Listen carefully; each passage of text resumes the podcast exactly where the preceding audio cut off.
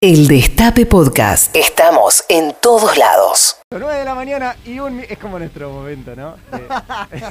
Aflojamos. Después tenemos que volver. ¿Qué hay? Hay elecciones, campaña, hay carne, hay Bolsonaro, hay cosas, hay Rosencrantz.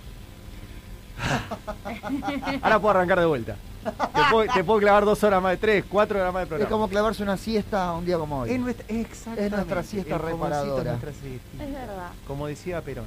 Ahí está, pastel de papa y Me siesta que reparada. nos citamos al general para Perón lo que decía nos el sirve. fogoncito y la siesta. Perfecto. No sabía la del fogoncito. La- el- el- Perfecto. sí. está, en, está en la comunidad organizada. No la capítulo, tenía. Le voy a revisar. Capítulo 23.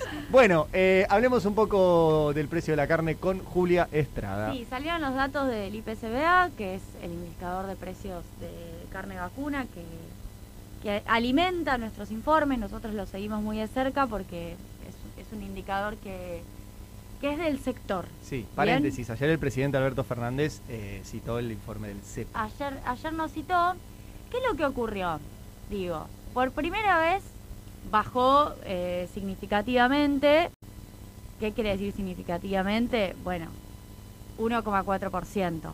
No es de las cifras, porque esto hay que aclararlo de entrada. Después tengo a muchos que me han escrito estos días y me dicen, no, pero sigue caro. Claro, eh, nadie está diciendo que ahora podemos No. salir y comprar asado como si fuera eh, poder adquisitivo hace un año atrás. Al contrario, esto significa que a pesar de que las medidas se vienen implementando, no se retrotrae a foja cero. Sí. Pero cayó 1,4% el precio de la carne en agosto, había caído 1% en julio. Yo la columna que hice la semana pasada ya había dicho que en julio había caído 1% y que en agosto iba a volver a caer, así que podemos decir que primero lo dijimos acá en Habrá Consecuencias. Y son los primeros dos meses de caída consecutiva y el segundo mes más que el anterior de precio de la carne. Después de, miren, les voy a hacer el, breve raconto que realmente es terrorífico. Arrancó fuerte a fin del año pasado, tuvimos, por ejemplo, de julio del 2020, 2,1 en julio del 2020, 2,5 en agosto, 2,8 en septiembre del 2020, octubre 1,1, noviembre del año pasado 7,7%, diciembre del año pasado 20,2%, el mismo indicador, ¿eh? Enero del 21, 6,3%. Estoy hablando del precio de la carne, vacuna.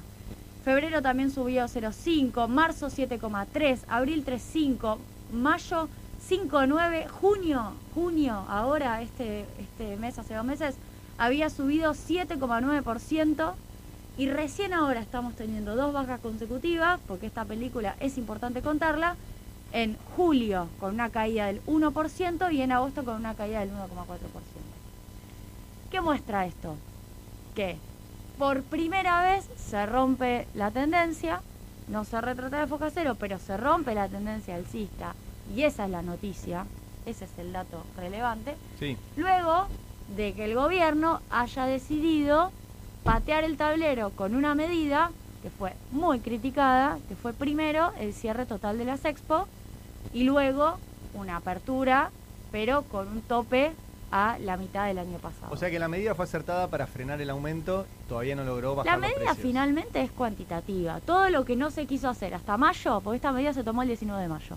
Hasta el 19 de mayo se intentó de todo. Se lo sentaron a los ganaderos, se sentó con los frigoríficos, pus- pusimos los cortes populares, que fueron y vinieron, todavía existen, ¿eh? pero bueno, no te hacen la magnitud que necesitas para que los precios bajen o para tener una oferta con precios más baratos. Eh, se instó a que hubiera, eh, cuando, cuando hubo inspecciones, se instó a que hubiera un comportamiento más razonable de la cadena. Nada de eso funcionó finalmente. Entonces, ta- también hay que ser conscientes de las herramientas que hay y de lo que funciona y de las limitaciones de cuando las cosas no funcionan. Lo que terminó funcionando fue limitar las exportaciones. Lo digo porque estoy en una conversación implícita con muchos economistas que estos días también por redes dicen nadie puede celebrar el cierre de las exportaciones. Nadie está celebrando ningún cierre de exportaciones, al contrario. Todos contamos cada uno de los dólares que entran y cada vez que yo puedo acá hablo de la variación de las reservas. Ariel Jalán me pone cara de tan importante es la reserva y yo vengo y hablo de las reservas. Bueno, sí nos importan los dólares. Ahora, finalmente la salida terminó siendo por cantidad. ¿Por qué? Porque tampoco hubo una modificación vía retenciones, esto hay que decirlo, por ejemplo, de lo que es el precio del maíz, considerando que el precio del maíz podría haber servido, si se lo desenganchaba del precio internacional, para poder ser una referencia más baja y más controlada para el feedlot, que es la última etapa del engorde de la vaca, que es el que finalmente forma precio y es el que forma precio asociado al valor del maíz. Todo eso en algún momento fue una discusión, finalmente no ocurrió. De hecho, acá el propio presidente, Alberto Fernández, en algún momento en alguna entrevista habló de eh, las dificultades de poner retenciones, se había evaluado por cortes, eh, bueno, eso finalmente no ocurrió. La medida es cuantitativa, es decir, esto se puede exportar, esto no. Así todo, así todo siendo cuantitativa, se logró que en monto, no en cantidad, porque ya les estoy diciendo que se exporta en cantidad lo mismo que el año pasado, pero en monto, como subió el valor de la carne, se exporta más que el año pasado en materia de dólares. Obviamente lo que te dice el sector es, si yo pudiera exportar la cantidad libremente, tendría todavía mucho más dólares. Sí, claro. Pero así todo, como los precios mejoraron, las cantidades eh, producen las cantidades iguales al año pasado, producen igual o mayor, en este caso, mayor ingreso de dólares en materia de carne. Em, ¿Qué es lo que hay que esperar en este sector? Bueno, la carne al mostrador debería seguir bajando, porque una de las cosas que nosotros venimos detectando es que el precio en Hacienda, que es lo que yo comenté en la columna de la semana pasada, está bajando y está bajando antes que la carne al mostrador. El precio en Hacienda es el ganado vivo antes de ser faenado. Ese es el valor que nos importa porque después es muy difícil, digo, si no nos peleamos con la carnicería y la verdad que la carnicería recibe un valor eh, formado en otro lado, fundamentalmente en Liniers.